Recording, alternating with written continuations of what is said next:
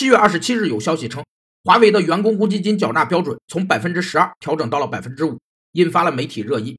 对此，华为回应称，公司是根据同地同标准原则，将住房公积金缴存比例统一调至百分之五。人们对社会福利最基础且最根本的理念与看法，被称为社会福利意识，是受个体与环境因素影响后形成的对社会福利资源分配的公平与正义及其实践途径的观念、信念及价值观。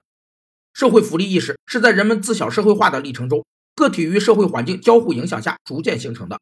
它不但能引导人们如何认知社会福利的本质，也能作为判断与评估社会福利分配现状的参考依据，以此作为社会政策制定的基础。